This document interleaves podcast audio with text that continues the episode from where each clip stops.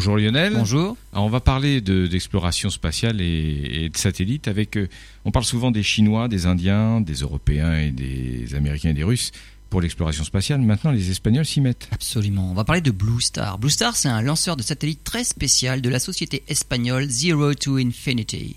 Cet engin, en fait, ouvre une nouvelle voie d'accès à l'espace en emportant des petits satellites jusque dans la stratosphère grâce à un ballon. La société espagnole n'en est qu'aux essais et pour son tout premier vol d'essai, Blue Star est monté à 25 km d'altitude au-dessus de l'Atlantique. Il il a alors été largué, il a allumé son moteur et atteint la vitesse de 62 mètres par seconde. Le lanceur comporte trois étages qui disposent de neuf moteurs. Cette méthode de lancement des satellites n'a rien à voir avec les lanceurs lourds comme Ariane. Blue Star est capable de lancer un satellite de 75 kg en orbite basse contre 21 tonnes pour la fusée Ariane.